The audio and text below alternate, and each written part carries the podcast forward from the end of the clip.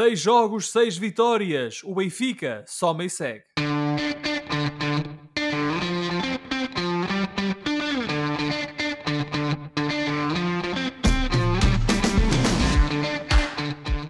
Bem-vindos a mais uma emissão dos Meninos de Ouro, o programa para quem gosta da bola e que está disponível todas as terças-feiras no Spotify, Apple Podcasts, Google Podcasts e em todas as outras plataformas onde se pode ouvir e descarregar podcasts.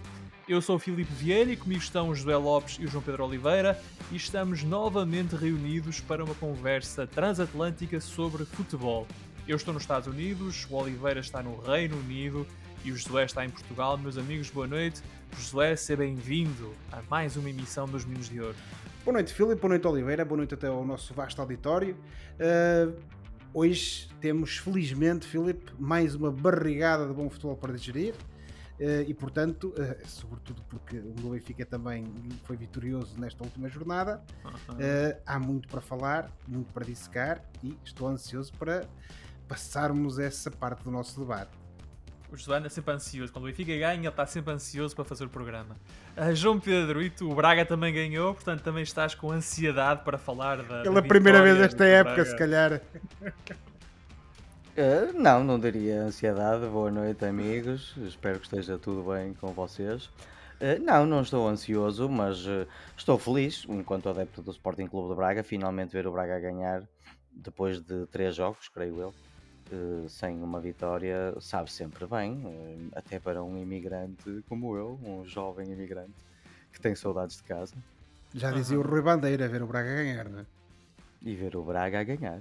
Vamos então falar do Braga mais à frente nesta emissão. Neste momento aproveito para dar as boas-vindas a todos os ouvintes da Rádio Barcelos e recordar que estamos no ar todas as terças-feiras às 22 horas na rádio que liga Barcelos ao mundo. Portanto, vamos falar da Semana Europeia das quatro principais equipas portuguesas, assim como dos principais momentos da sexta jornada da Liga. Vamos então arrancar esta emissão no Estádio da Luz, onde o Benfica recebeu e venceu o Boa Vista por 3-1, mantendo assim um registro 100% vitorioso no campeonato. Os encarnados são líderes em Portugal, mas na estreia na Liga dos Campeões, a equipa de JJ não foi além de um empate a zero com o Dinamo. Um resultado que podia ter sido pior não fosse a intervenção do VAR. Josué, internamente o Benfica vai vencendo, mas vai-te convencendo também? Bem, Filipe, eh, isto tem sido uma espécie de uma montanha russa, quer dizer. Tanto vejo o meu Benfica a jogar bem e a prometer que de facto uh, aquelas, aquelas uh, expectativas que nós temos desde a época passada, em boa verdade, não é? tendo em conta as promessas que o Jorge Jesus fez quando regressou ao Benfica, finalmente se vão cumprir. Uh, de facto, ficamos sempre naquela de é agora que o Benfica começou a jogar bem. Mas depois estamos presenciados com momentos em que o Benfica joga menos bem, momentos, eh, lá está, menos bem conseguidos e, e infelizmente lá volta aquelas palpitações em que o adepto benfiquista normalmente é sujeito em que fica preocupado porque o seu Benfica o faz sofrer, o faz ficar inquieto, uh, mas infelizmente é aquilo que o nosso Benfica já nos habituou. E tentando dividir agora um pouco a, a, análise dentro desses dois momentos que tu tinhas referido e também para não. Mas antes de olhar para o jogo com o Dinamo, eternizar... o Jorge Jesus, uh, em relação ao jogo com Boa Vista, disse que o Benfica fez um grande jogo, principalmente na primeira parte. Um, ficaste com essa impressão também que o Benfica, que o Benfica jogou bem, o Benfica que jogou com Darwin e Yaremchuk na frente. Um, também gostaste da exibição do Benfica? Achaste uma boa exibição do Benfica, uma exibição bem conseguida de um Benfica contra um bom Boa Vista, diga-se? Ou achas que uh, não foi tão boa quanto isso? Eh, eu não, oh Filipe, eu acho que foi uma boa exibição precisamente porque vimos um Benfica uh, a aguentar-se bem e, sobretudo, a. A, a, conseguir conter e a fazer uma, uma boa exibição contra esse bom Boa Vista que tu estavas a, a, referir. E essa parte, efetivamente, é aquilo que há que ressalvar. O Benfica internamente uh, enfrenta um adversário que jogou um bom nível, como foi o caso do Boa Vista, como tu disseste bem, e tivemos um Benfica que soube eh, primeiro adiantar-se do marcador e sobretudo soube reagir às adversidades, que é uma coisa que é muito importante para uma equipa que quer ganhar títulos. Isto porque, eh, de facto, o, Benfica apanhou-se a, ganhar eh, desde, desde cedo, logo no primeiro quarto de hora, um, e depois acaba por ver uh, o Boa Vista empatar o jogo e felizmente logo a seguir, uh, felizmente para benfiquistas como eu, como é óbvio, uh, conseguiu ver, neste caso o Weigl, a, a, dar a volta e a, a, marcar e a repor a vantagem. O Weigl que tinha perdido a bola no lance que deu origem ao grande gol do Boa Vista. Redimiu-se, redimiu-se, exatamente. Redimiu-se. E depois, na segunda parte, vimos efetivamente aquele golo do Darwin Nunes, Obviamente que o grande mérito daquele golo está em quem o construiu, uh, tanto do Veríssimo tanto, como também do, do, uh, do Rafa, Rafa mas depois, e sobretudo aquele, lá está, mais um pormenor de qualidade do Rafa, que uh, ainda com possibilidade de eventualmente tentar finalizar, tem o discernimento e o bom senso, que só os jogadores de qualidade como ele têm, de colocar para um colega que uh, efetivamente estava em melhor posição para finalizar. E então assistimos essa, essa, essa dobradinha, entre aspas, do Darwin no marcador, que acabou por tranquilizar o Benfica e daí em diante, não obstante o Boa Vista ter tido mais uma vez na segunda parte algumas oportunidades e, e, ter colocado, ter criado algum perigo junto à baliza do Benfica, o certo é que esse, esse 3 a 1 permitiu que o Benfica tivesse uma tranquilidade grande para enfrentar o resto do jogo. E acho que se formos a escolher uma palavra para um, uma palavra um, pelo menos uma palavra ou duas, se calhar, porque eu, eu aqui a sentir-me tentado a, a, encontrar aqui duas palavras para descrever e para em termos de conclusão. Uma palavra não uh, chega, para, tem de ser duas. Não, neste caso não chega, que foi, acho que é mesmo a questão da eficácia e da reação que é precisamente o Benfica soube reagir a essa adversidade quando o Boa Vista empatou e foi sempre eficaz. E isso também é muito importante para uma equipa como o Benfica, que está em várias frentes, e o Jorge Jesus hoje eh, não podemos acusar de ter feito poupanças, porque de facto eh, se formos a ver aquilo que normalmente é aquilo que nós esperamos ser o 11 do Benfica, tivemos uh, jogadores, jogadores que à partida são precisamente essa primeira linha do Benfica em campo, houve respeito por parte do, do, do, Jorge Jesus relativamente à equipa do Boa Vista, certamente o Mister Jesus também já se apercebeu que o Boa Vista deste ano não é o Boa Vista das últimas épocas, portanto também tinha que ter essas cautelas redobradas, e depois como não existe jornada europeia, eh, nesta semana, obviamente, e também teve seis dias, em boa verdade, para preparar este jogo, acabou por, pôr a carne toda no assador, como se costuma dizer, e ter um Benfica de primeira linha para derrotar este Boa Vista.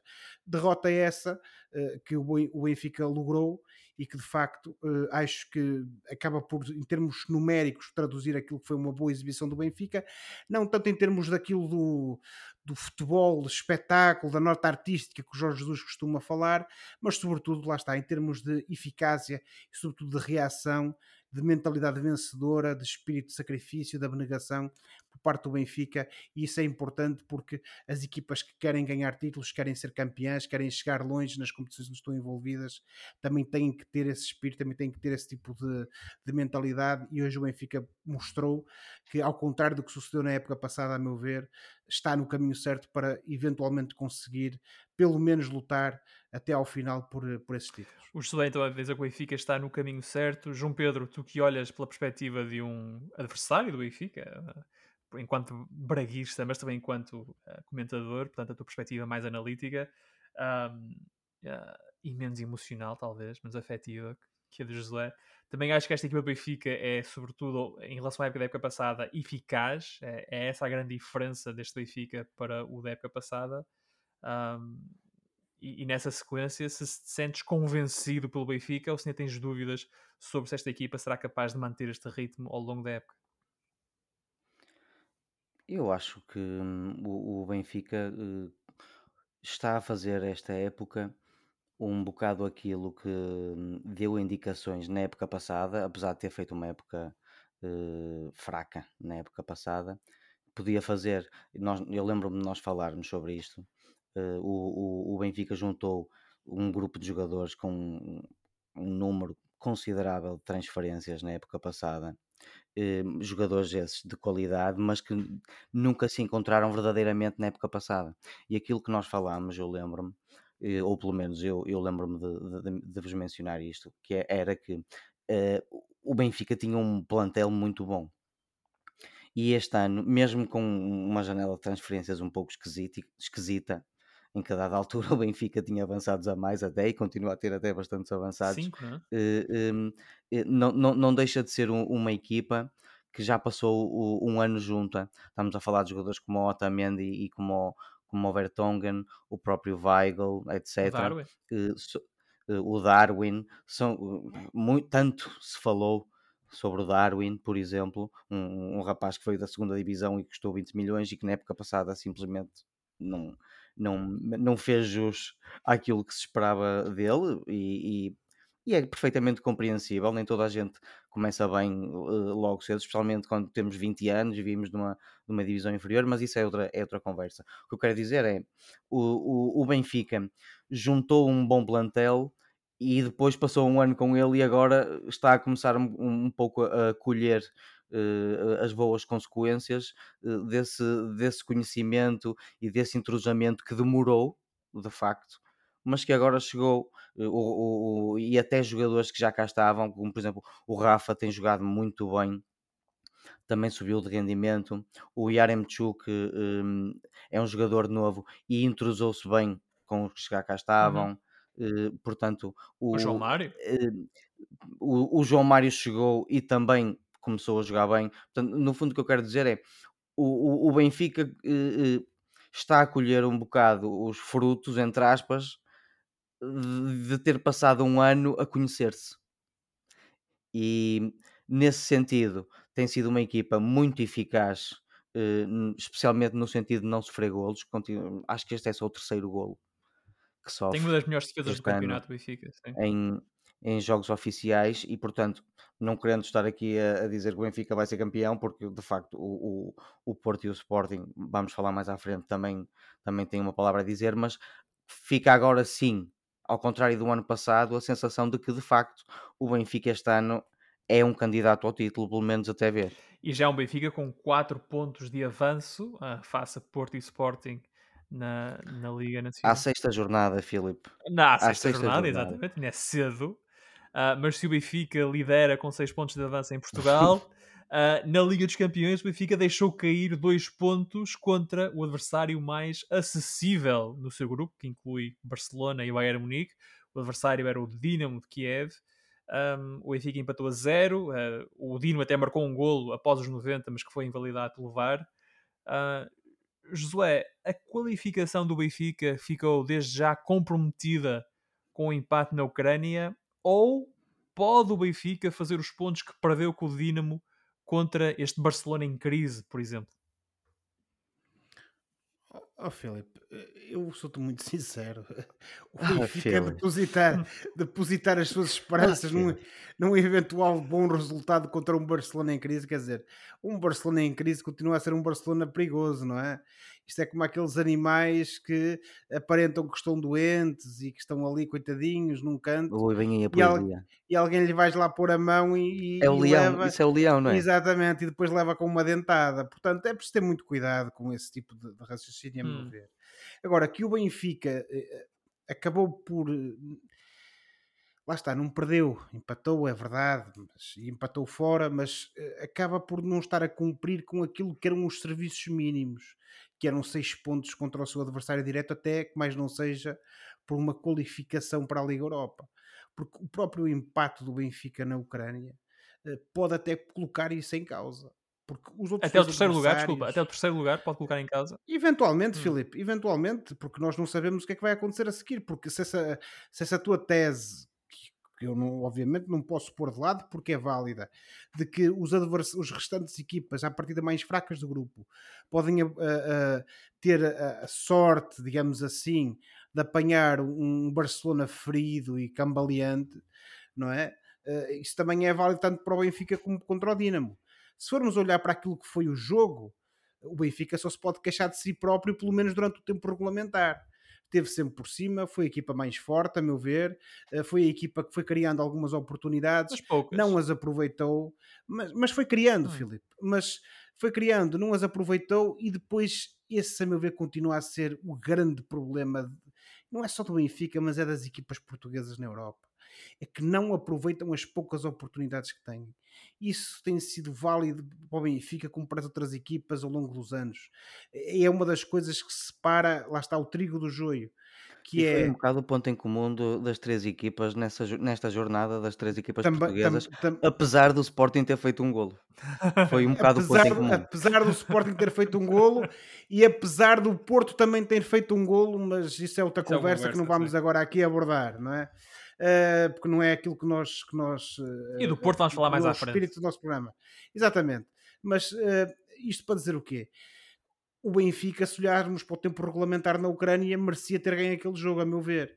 O problema foram aqueles 3 minutos fatídicos que efetivamente só não foram piores para o Benfica porque o VAR apareceu e anulou aquele golo que inicialmente tinha sido validado. E antes do VAR, o Odisseis. O Odisseis faz duas grandes defesas.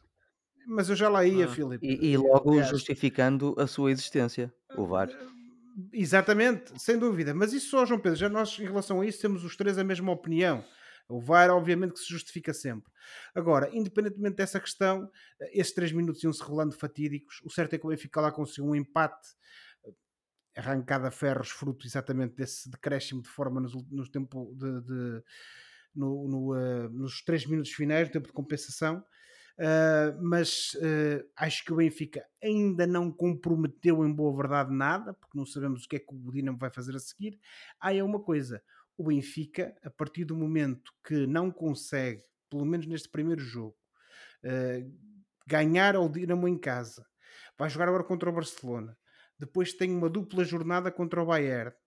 O Benfica tem mesmo que suar a camisola, dar o litro, pá, agora utilizando todas essas expressões, para efetivamente conseguir fazer os melhores resultados possíveis para tentar uh, almejar qualquer coisa mais do que ficar por aqui em termos de competições europeias.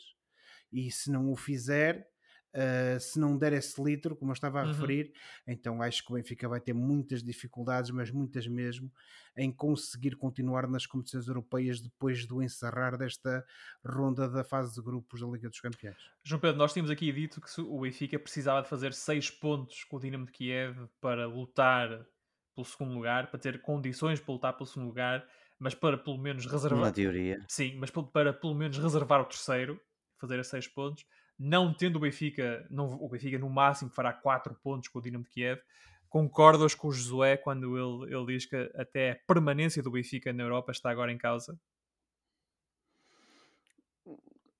A permanência eh, do, do, do Benfica, bem como a do Sporting e do Porto, estão em causa neste momento e estarão sempre em causa a partir do momento em que são clubes de segundo plano num grupo de tubarões europeus, não é? Portanto, eh, eles não têm é que pensar muito nisso. Ah, as equipas têm eh, fases durante a época, têm momentos ascendentes e descendentes.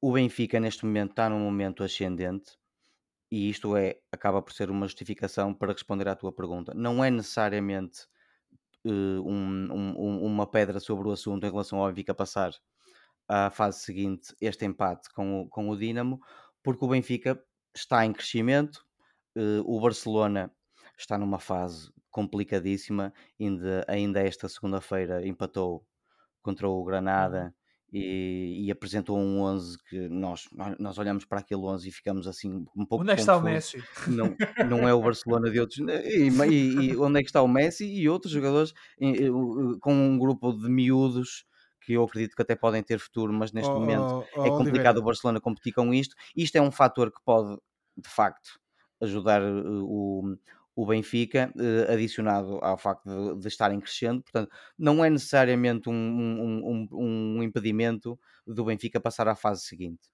É sim um ponto perdido, na minha opinião. Eu acho que o Benfica é uma, era uma, é uma equipa superior dois pontos perdidos, e devia, é? e devia, eh, perdão, dois pontos perdidos, perdão, dois pontos perdidos, porque o Benfica é uma equipa superior, eh, é uma equipa mais segura do que o Dinamo, apesar do Dinamo estar numa fase um pouco mais adiantada da época o Benfica está numa boa fase e tem um excelente plantel e devia ter aproveitado para ganhar. Mas não é um impedimento porque a equipa está em crescendo e tudo pode acontecer. Mais uma vez, meus amigos, eu não acredito que o Benfica vá passar à fase seguinte, mas vou ficar satisfeito se passar. Hum. Também não acreditavas que o Benfica uh, ganhasse na Ucrânia e não ganhou, portanto, talvez, talvez uh, os teus dotes de adivinho aqui a revelarem-se. Uh... Veremos. Eu é como vos digo, a sensação que eu tenho em relação aos três portugueses é, é o terceiro lugar. Ainda é. Pode, pode, posso mudar de ideias, espero mudar de ideias, mas para já é essa. Oh, Oliveira, e quando não sabes onde está o Messi, pergunta ao Pochettino. Hum, o, o, Messi o Messi está a lamber as feridas eh, ou o ego tá, o Messi está a lamber o ego o Messi que foi substituído este fim de semana no jogo PSG e uh, já houve tweets uh, dirigidos ao, ao Pochettino a dizer que Londres é uma cidade bonita põe-te a pé Põe-te a pau. Se tivesse, se tivesse, se tivesse, é pé e é pau, se calhar, Filipe. É pé e é pau. Tivesse o Pochettino em Barcelona, se calhar já tinha sido despedido, mas isso é outra conversa. Ah, deixemos então o Benfica, que venceu Boa Vista em casa por 3-1 na jornada 6. Um, e avancemos para o Sporting. Ora, depois da humilhante derrota por 5-1 em casa na estreia na Liga dos Campeões frente ao Ajax, o Sporting foi uh, até ao António Coimbra da Mota defrontar a sensação desta liga até agora, o Estoril de Bruno Pinheiro, que partiu para esta jornada, convém não esquecer, no segundo lugar. O jogo foi muito difícil para o Sporting e os Leões conseguiram marcar de grande penalidade, com Pedro Porro a fazer o único gol da partida numa vitória sofrida para os campeões nacionais. Josué, nós temos falado muito aqui sobre a, a, prova do algodão para o Sporting, a prova dos novos, chamem eh, classifiquem a prova como quiserem, mas que seria de facto nesta época, tendo, com a necessidade de conciliar os jogos da Europa com o campeonato, que veríamos o verdadeiro Sporting. Ora, este Sporting que uh, tem um jogo razoável com o Porto, é goleado em casa na Europa e depois tem uma vitória sofrida com o Estoril, é este o Sporting que está de facto a passar por esta fase de crescimento e de adaptação a esta nova realidade? Oh, Filipe, eu acho muito sinceramente que uh, todas essas, essas, circunstâncias, essa conjuntura que tu acabaste de referir, uh, traduzem, a meu ver, efetivamente aquilo que é a realidade do Sporting. É uma equipa que, para consumo interno, é uma equipa forte, é uma equipa que mostra bom futebol. É verdade que o resultado contra o Estoril foi um resultado sofrido, isso não há dúvida nenhuma. Uh, o Sporting uh, esteve ali num exercício de água mole em pedra dura, tanto até que fura. Houve muita ineficácia no último terço do terreno, a meu ver. Uh, mas isto é, lá está, é o Sporting de consumo interno. E depois vimos aquele Sporting na Europa e o certo é que aquele Sporting na Europa demonstrou as fragilidades daquela equipa e quais são as reais limitações daquela equipa. Podem-me dizer, ah, isto são resultados que acontecem uma vez na vida, o Ajax não é uma equipa para dar a, a uma um determinada aplicar uma, uma derrota daquela, daquela magnitude ao Sporting. Isso até pode ser isso? verdade. Eh, digo eu, João Pedro, estou eu aqui a, a teorizar e a hipotizar, percebes? Pondo-me aqui um bocadinho agora na pele de advogado do diabo. Uh, mas o certo é que aquilo que nós vimos uh, no, em Alvalade, frente ao Ajax, foi um resultado, como se costuma dizer, sem apelo nem agravo. O Sporting foi mesmo a equipa mais fraca, mas de longe. E tivemos um Ajax que aplicou aquele resultado ao Sporting sem qualquer tipo de contestação possível. E aí é que é tal questão, e voltando àquilo que tu tinhas referido do teste do algodão, que foi um Sporting contra uma equipa boa da Europa, contra uma equipa que joga bom futebol, com bons jogadores, aquele que à partida é o adversário direto no Sporting pela classificação e pela conquista de um lugar que lhe permita passar à, primeira, à próxima fase da Liga dos Campeões, a mostrar ao Sporting, é pá, oh, rapaz, tem lá calma, porque isto não, isto não é como em Portugal. Tu chegas aqui, isto é a Liga de, de, dos Campeões, isto não é para qualquer um, e portanto eh, tens-te a perceber que há um salto que é necessário dar para um novo nível de competitividade que tu ainda tens de o fazer. A equipa do Sporting tem possibilidades de, de, de, de o conseguir, de, de, se tornar uma equipa mais madura, eventualmente com melhores resultados na Liga dos Campeões ou até eventualmente na Liga Europa, dependendo de como é correr esta fase de grupos. Eu até acredito que sim. Agora, aquele Sporting que nós vimos contra o Ajax é aquilo que é a realidade do Sporting atualmente na Europa. E só demonstra, e lá está, nós costumamos falar do Porto e usar o Porto como exemplo e já vamos falar do Porto adiante. Mas uh, serve também para mostrar, e, concluo com isto, que há uma diferença abismal entre aquilo que é uh, a performance dos clubes, sobretudo aqui em Portugal, aquilo que é a performance dos clubes a nível interno, aquilo que eles conseguem fazer internamente e aquilo que eles são capazes de fazer nas competições europeias. E o Sporting, infelizmente para o futebol português, demonstrou que uh, o, todos os bons resultados que o Sporting tem feito ao longo deste último ano no Campeonato Português, época passada e já no início desta época, não querem dizer nada quando enfrentas uma boa equipa na Europa. É necessário ter experiência, é necessário ter calo, como se costuma dizer, nesse tipo de competições, é necessário ter maturidade para enfrentar este tipo de adversários e sair por cima. E o Sporting ainda não o tem. Pode vir a tê-lo, não tenho dúvidas. Eventualmente o Sporting pode vir a apresentar bons resultados e com exibições de qualidade, também não tenho dúvidas. Neste momento o Sporting não tem condições para ser uma equipa que, fa que faça lá fora nem pouco mais ou menos aquilo que consegue fazer internamente no Campeonato Português. Ora, precisamente após o jogo com o Ajax, houve, certa forma, duas leituras, duas narrativas uh, em relação ao Sporting, e uma era precisamente essa, José. Uma era este Sporting não tem condições para atacar a Champions com ambição, não tem condições para ser uma equipa forte na Europa, para fazer na Europa o que faz em Portugal, como tu acabaste de dizer. Mas depois houve uh, uma outra leitura que dizia que sim, foi um mau resultado, foi um rude golpe, mas a equipa é boa, a equipa é jovem, o treinador é capaz e, portanto, vão aprender com os erros e ainda vão a tempo de lutar pela qualificação, seja para a Liga dos Campeões ou para a Liga Europa. João Pedro, perante estas duas leituras, estás mais uh, na primeira, que é aquela do Josué, que diz que este Sporting simplesmente não tem nem a qualidade, nem a experiência, nem a maturidade para estar na Champions, ou pensas que ainda há forma, ainda há tempo para este Sporting crescer, progredir e afirmar-se na Europa como se afirmou em Portugal? Ó oh, Filipe, deixa-me só fazer um, um pequenino Sim. acerto. Uma coisa não escolheu a outra ok? Hum. Uma coisa não exclui a outra. Este é o estado atual do Sporting. Agora, é preciso perceber é se há margem suficiente para, nesta fase de grupos, o Sporting conseguir dar a volta num tempo, num, num tempo, num, num hiato temporal relativamente, relativamente curto, curto, que lhe permita ainda lutar por alguma coisa. Porque eu não tenho dúvidas que com o treinador que tem, com os jogadores que tem, eles vão eventualmente dar a volta. Agora, se o vão fazer em tempo útil, isso é outra conversa. Desculpa, Oliveira, por eh, ter. Não, então passámos aí ao, ao, João Pedro. João Pedro, o Sporting vai dar a volta uh, externamente em tempo útil um, ou, ou, pensas que, ou pensas que não após o que vimos no jogo com o Ajax? Vocês, tu há bocado falaste em, em o, o, o, Sporting não ter condições para atacar a Europa e isso é assim, não sei, isso é um pouco Achaste agressivo? Sim. Uh, uh, o, o que é isso de atacar a Europa? Mas alguém está à espera que o Sporting não, ataque lugar, a Liga dos Campeões uh, e ganhe? E, passar a fase grupos? A atacar a Liga dos Campeões para passar a fase grupos? sinceramente, o, tendo em conta a, a, opinião que eu, já, que, que, eu já, que eu já vos disse que tenho, não é? uh, que o mais provável é o, o, mais atingível é o terceiro lugar. Isto não impede nada o Sporting de, de, de, passar à fase seguinte a partir do momento em que estamos a falar de, de um número finito de jogos, são, uh, creio eu, uh, 1, 2, 3, 4, 5, 6, são 6 jogos. Faltam 5, sim.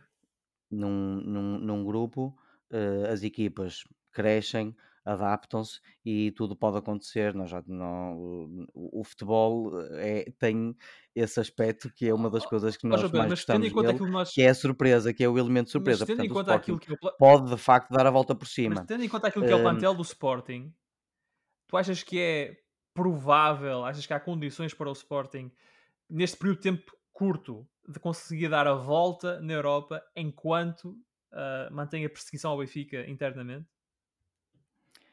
Acho pouco provável que o Sporting consiga passar à fase seguinte, que no fundo é, é a tua pergunta. O mesmo à Liga uh, Europa, ficar em terceiro lugar. Uh, especialmente devido a, a, essa falta de experiência uh, em termos globais que o, que o plantel de Sporting tem, embora tenha um, tenha um ou outro elemento, como o Coates e o Adé, com maior experiência europeia, acho pouco provável que o Sporting consiga passar à fase seguinte, mas acho que pode eventualmente passar à fase seguinte, porque o Sporting fez um campeonato com personalidade o ano passado. O, o, o Ruben Amorim foi uma lufada de ar fresco para todos os efeitos no, no futebol português.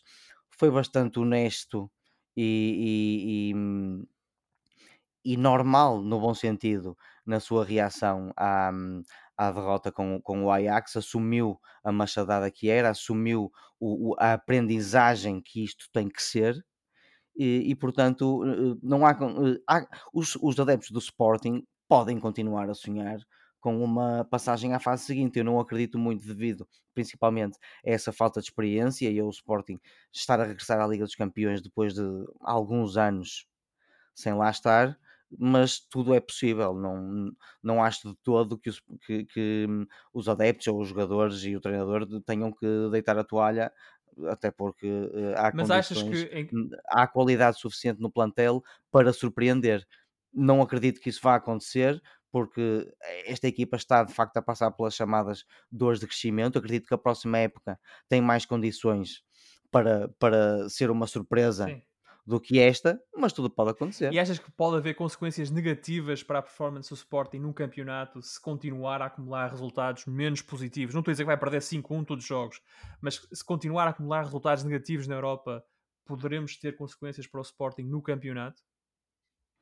Hum, creio que isso pode eventualmente acontecer mais pela questão física.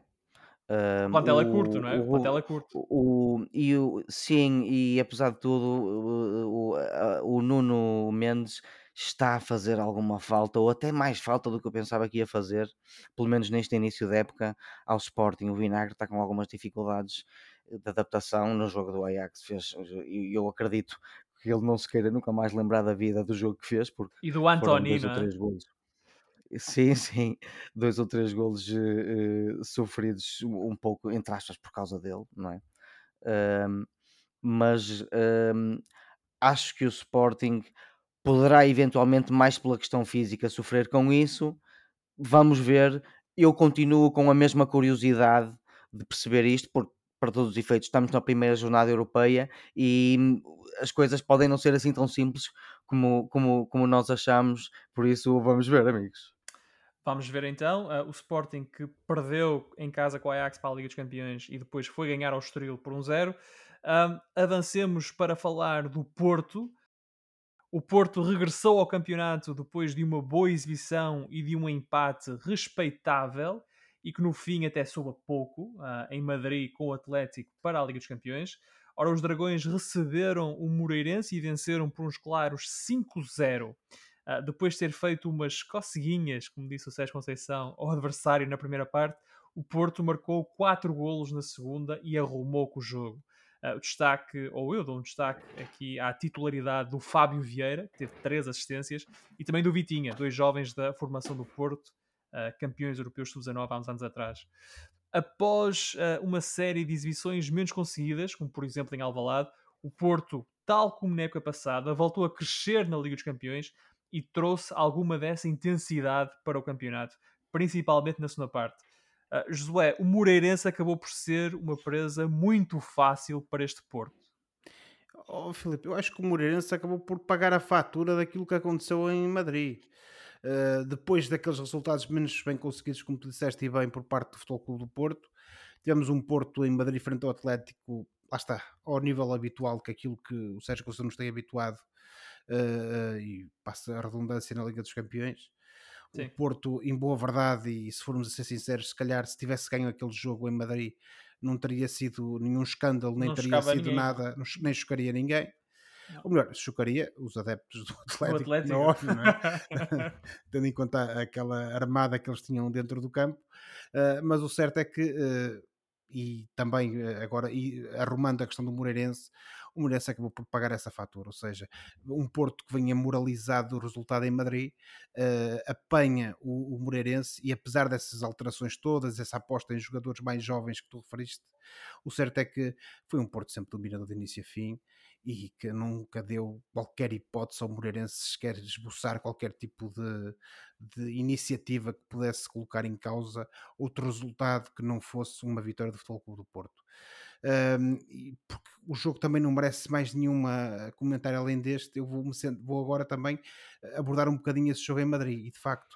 Uh, e também uh, indo buscar as palavras que eu preferi há pouco, Vimos um Porto ao seu nível habitual na Europa, um Porto eh, que também deve servir de exemplo, a meu ver, e por muito que isto me custe dizer para as outras equipas portuguesas, e que demonstra que há uma diferença grande entre aquilo que é o, futebol para consumo interno e aquilo que é o futebol europeu.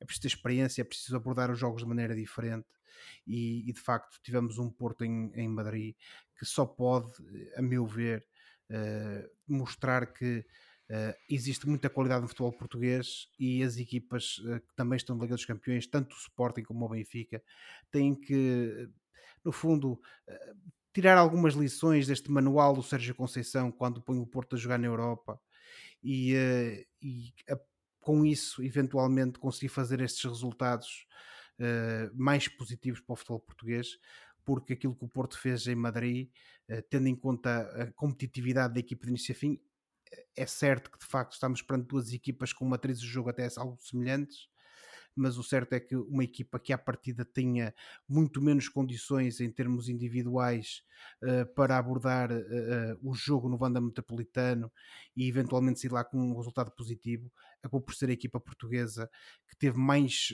perto de, desse resultado positivo e infelizmente para o futebol português não ganhou, mas como eu disse há pouco, acho que merecia ter ganho e que aqueles três pontos tivessem vindo para o Estado de Dragão, eh, teriam vindo com toda a justiça. João Pedro, nós falámos há pouco do Benfica que desiludiu na Ucrânia porque deveria ter ganho e não ganhou, do Sporting que poderia ter feito mais com o Ajax e acabou por levar 5 em casa, mas agora temos o Porto, o Porto que tinha o adversário à partida mais difícil dos três, fora e mesmo assim fez uma exibição personalizada.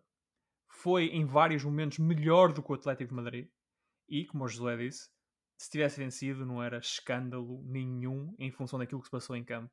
Portanto, a minha pergunta para ti é: o Porto, e particularmente este Porto de Sérgio Conceição, é a equipa portuguesa que melhor prepara a Liga dos Campeões, que melhor prepara os jogos europeus? Sim, sem dúvida, porque é a equipa que tem tido um pouco mais de consistência nos últimos anos eh, na Liga dos Campeões.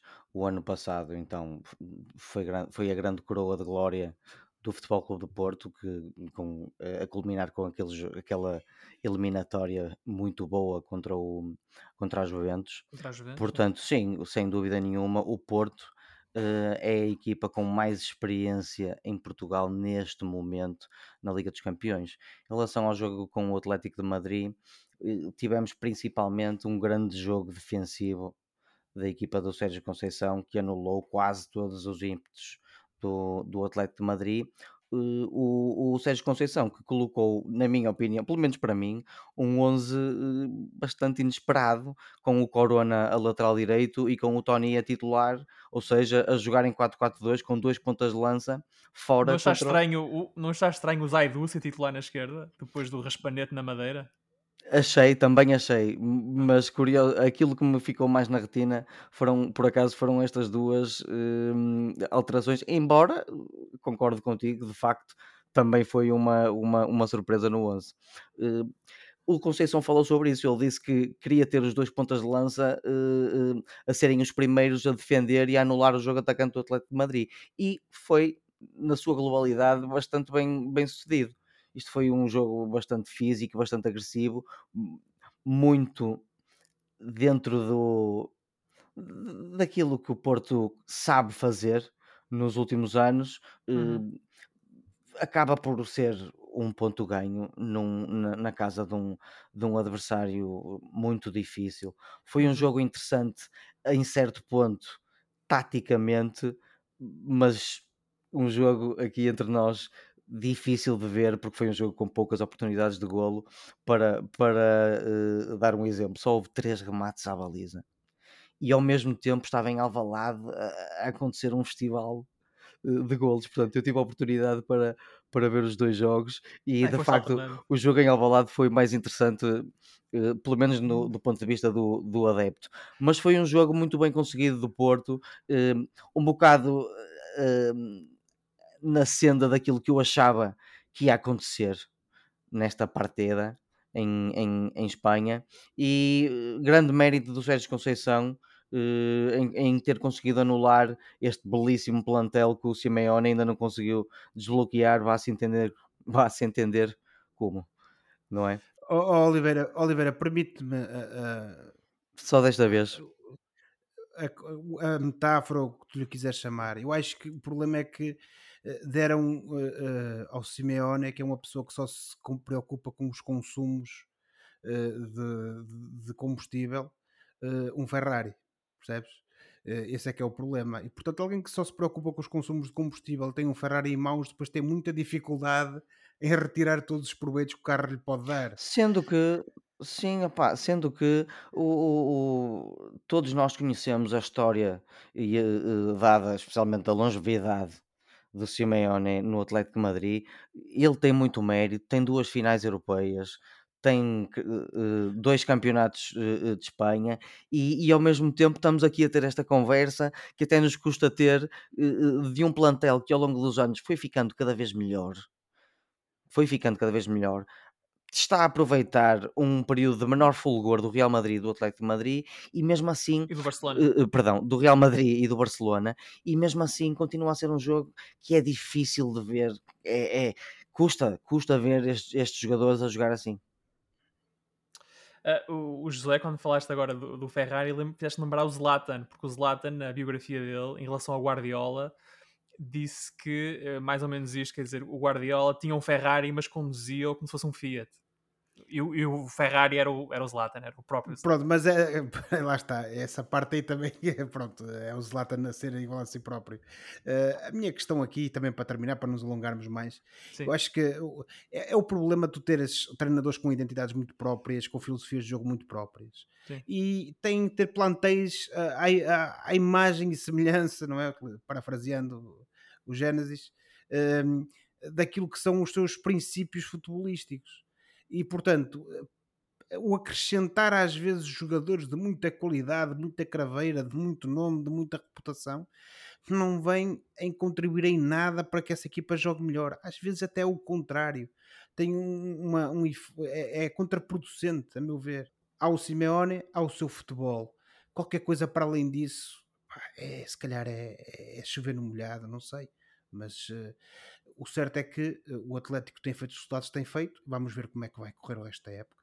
Avancemos no programa para falar do Braga e o Braga estava a dar sinais de crise, uh, principalmente após a derrota em Belgrado com o Estrela Vermelha para a Liga Europa. E este Braga então recebeu o Tondela na pedreira. Ora, os arsenalistas regressaram às vitórias, uh, como a de, vencendo o Tondela por 3-1. João Pedro, uh, com o que viste na pedreira contra o Tondela, ficaste mais uh, descansado com o teu Braga? No sentido em que o Braga ganhou e com alguma margem de conforto, sim, mas continuei, em especial na primeira parte, a ver os mesmos problemas no capítulo da falta de eficácia. O, o Braga, um, um bocado à semelhança de, daquele jogo eh, que, que não correu nada bem contra o Estrela Vermelha, em que mais uma vez perdeu, ou, ou não, eu não conseguiu ganhar, e neste caso perdeu com uma equipa inferior, porque o Braga perdeu de facto com uma equipa inferior. Uh, uh, na, na, passada quinta-feira, uh, o Braga teve as mesmas dificuldades de finalização na primeira parte.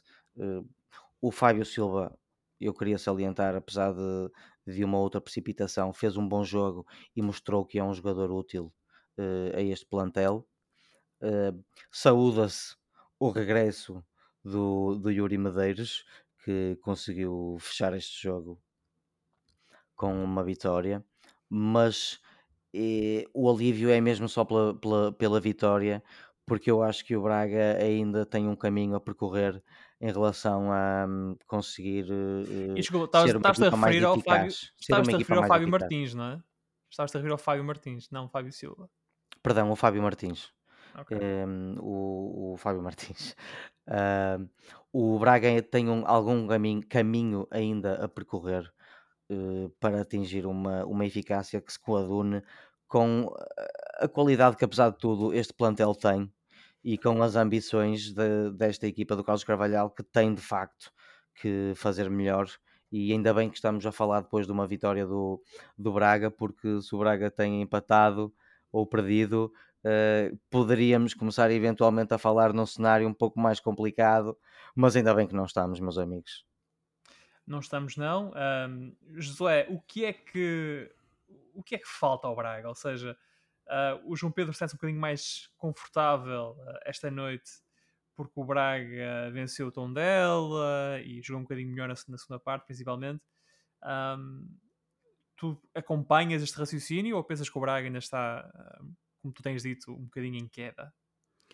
Oh, Filipe, eu acho declínio, que Braga... acho que a palavra que tu usaste foi declínio, não é? Eu, eu, eu, percebo aquilo que o João Pedro diz, que hoje já vê um Braga ganhador e tudo, mas olhemos um pouco para as substituições que foram feitas, tudo para o momento em que elas foram feitas.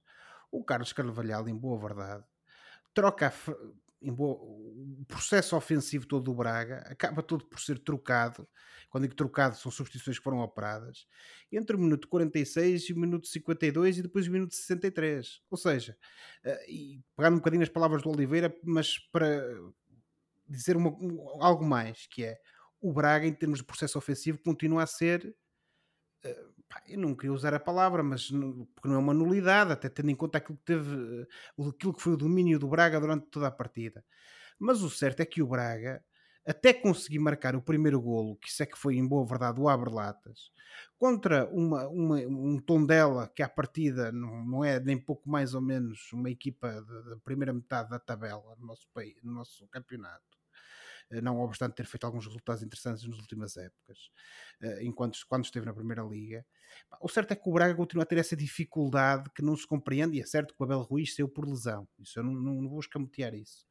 Uh, mas quer dizer, continuamos a, a, aqui a ter um, um problema que, que, no fundo era a qualidade do Braga na época passada, que era o processo ofensivo, era a construção de oportunidades. Este ano não só temos um Braga com esse problema de concretização que o João Pedro falou, e é verdade. Sim, que é diferente de construção de oportunidades. A construção está lá. A construção não, está lá. Não, a concretização não, é que não João está. Pedro, não sei, se, não sei se a construção está lá. Eh, o problema é que isto andar é. Eu, está, está. Quem tem visto os jogos do Braga, Josué, vê Pedro, que o Braga mas... cria oportunidades de golo, não consegue meter mas, a bola na baliza. Pronto, mas o quê? O que é que são partir oportunidades? É andar com, com a bola à volta da grande área? É fazer cruzamentos que sobrevoam a grande área e ninguém lhes toca para, para irem para a baliza? Eh, quer dizer, eh, porque tudo nós depois também temos que perceber uma coisa, também. Pedro, a meu ver não é?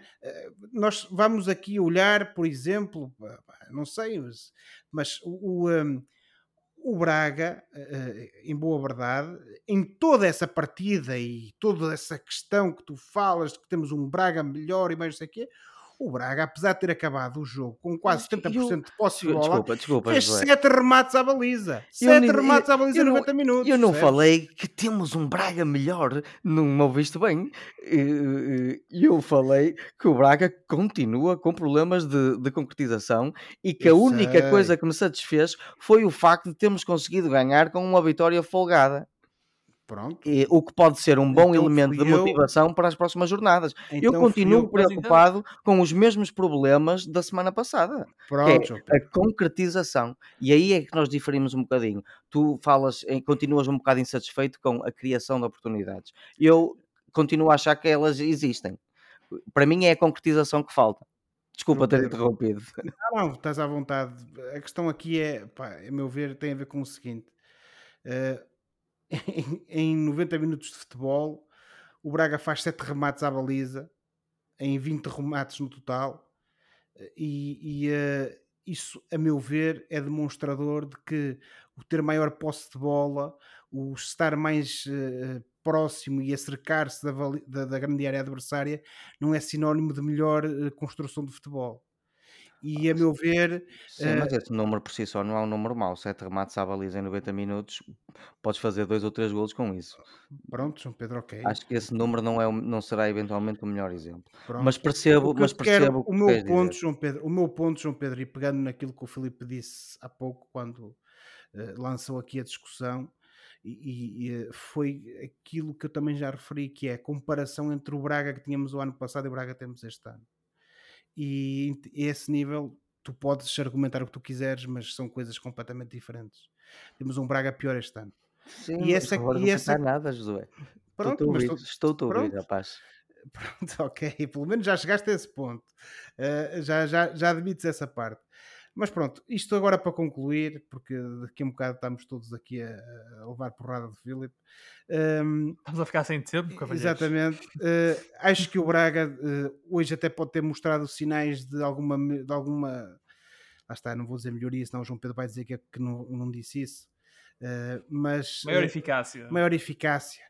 E, e, portanto, acho é que o Braga tem que tentar construir sobre isto, por muito pouco que isto tenha sido e uh, vamos ver o que é que o Braga nos reserva para o futuro. Mas uma coisa também é certa: uh, este Braga tem que rapidamente tentar dar a volta, porque também já nos apercebemos que há clubes este ano que estão bem melhor do que estavam em épocas transatas e, portanto, vão dar maior luta para aquele que, segundo o Mr. Carvalhal, é o habitat natural do Braga, que é o quarto lugar. O Braga, que à sexta jornada está a 7 pontos do primeiro lugar um, e mesmo do, do, quarto lugar já está a dois pontos, está atrás do, do Estoril. Um, veremos então como é que o Braga, uh, os, próximos, os, os, próximos episódios da novela do Braga esta temporada. Mas, Josué, vamos uh, falar agora um bocadinho do Gil Vicente. Ora, o Gil resgatou um ponto em Leiria nos últimos instantes no jogo contra o Bessade, numa partida onde, muito à imagem do jogo de Braga, uh, entre o Braga e Tondela, os golos surgiram apenas no fim. Sim, Filipe, foi um, um jogo bastante disputado, uh, típico das equipas do, do Petit, e o Gil Vicente também uh, foi competitivo, teve bastantes oportunidades, uh, ou melhor, teve bastantes oportunidades. Lá está, poderia ter criado essas oportunidades, nem sempre foi feliz nisso. um Belenenses, num jogo também nem sempre bem jogado, mas isto também de parte a parte, não é só da, da Bessade, mas Belenenses numa primeira fase que também, também só criou algumas oportunidades de bola parada.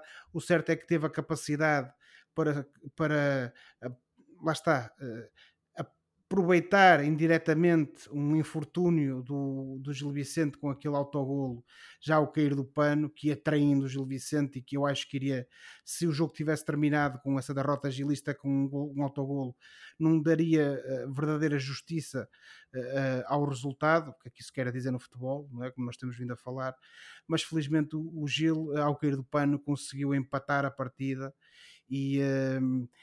Repor essa, algo, essa justiça, entre aspas, no marcador, mas o certo é que, tendo em conta aquilo que foi o jogo, aquilo que foi a, a competitividade que se viu em campo, e o facto do, do Belenenses também não ter criado grandes oportunidades sem ser de bola parada, parece-me a mim que eventualmente o, o resultado justifica-se, mas se calhar quem saiu mais por cima neste jogo e quem acabou por por ter mais sorte do que juízo, como se costuma dizer, acabou por ser abeçado.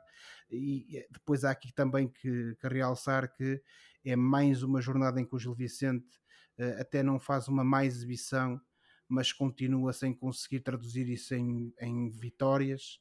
E uh, não obstante aquele bom início de campeonato, Penso que o Gil Vicente, sobretudo contra estes adversários a partida mais diretos por essa luta pela permanência, tem que começar a, a pensar em regressar às vitórias, aos bons resultados, mais do que às boas exibições, para o mais rapidamente possível assegurar essa permanência que uh, os adeptos gilistas tanto desejam. Eh, poderá não ser na próxima jornada que o Gil vai conseguir fazer isso, porque na próxima jornada o Gil recebe o Porto uh, e, portanto, será um jogo difícil para o Gil Vicente. Uh, olhemos para a classificação neste momento: o Benfica é primeiro com 18 pontos, Porto é segundo com 14, Sporting é terceiro também com 14, Estoril é quarto com 13, o Braga é quinto com 11 e nos lugares de descida o Famalicão está no lugar do playoff com 3 pontos. Também com 3 pontos estão Belenenses e Tondela, estes no lugar, nos lugares de descida direta. Uh, vamos então agora avançar para o fora do jogo, o momento do programa em que olhamos para o que se passa fora das quatro linhas e oferecemos recomendações ou sugestões aos nossos ouvintes. Muito rapidamente, João Pedro, o que é que uh, vais sugerir esta, esta semana? Eu vou sugerir uma mini sugestão para os nossos fãs de It's Always Sunny in Philadelphia. Uh, Dessa série saíram mais algumas, uh, com as diferentes personagens principais, e uma delas é a AP Bio, que é uma sitcom de comédia que já vai na quarta temporada, que foi cancelada na segunda e foi repescada pelos fãs Uhum. porque queriam que a série continuasse a, a ser transmitida e, e é com o Glenn Howerton, que é um dos criadores do It's Always Sunny em Filadélfia. Portanto, isto é uma versão um bocado mais controladinha do género de humor de It's Always Sunny em Filadélfia. É sobre um professor de filosofia, um académico bem-sucedido que caiu em desgraça e vê-se obrigado a regressar a um liceu eh, na sua cidade natal, que é Toledo, no Ohio. Uhum. E, e então eh, passa todo o seu tempo a usar os seus alunos para se eh, eh, para entrar em esquemas de vingança eh, eh, das pessoas que, que o injustiçaram e que, e que lhe lixaram a vida eh, ao longo dos últimos tempos. Eh, como eu disse, isto é uma coisa um bocado mais soft em relação a isso ao Insane em Filadélfia, mas é uma série engraçada. O Glenn Howerton eh, faz um papel eh, porreiro, o- os miúdos que fazem de alunos são muito engraçados e, portanto, vale a pena fazer um binge watching. São quatro temporadas. Quatro temporadas de AP Bio. Josué, tu? Uh, Filipe, muito rapidamente, recomendar um filme que filme documental que estreou na semana passada no Netflix, chamado Schumacher, como o nome Já vi. diz, exatamente.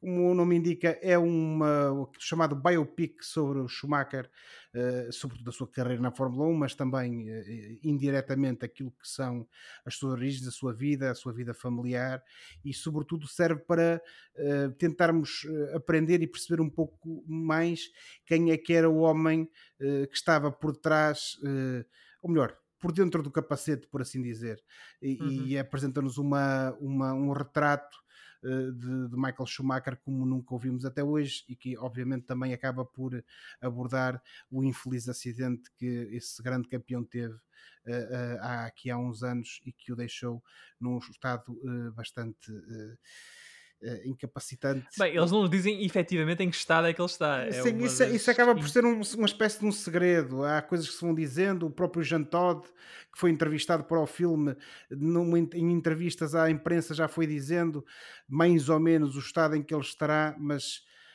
aquilo que nós também eh, apreendemos e sobretudo das declarações da, da esposa dele, que também fala bastante du- durante todo o filme, é que ele está vivo, ele está lá, mas obviamente também já não é a mesma pessoa. Mas o certo é que, e aquilo é que, que, ressal- que se ressalta do, do, do- do filme, é ficarmos a perceber e sobretudo recordar também uma época na Fórmula 1, quando ele chegou, que ainda conviveu com os gigantes dos anos 80, Ayrton Senna, Nigel Mansell, eh, a- Alain Alan Prost.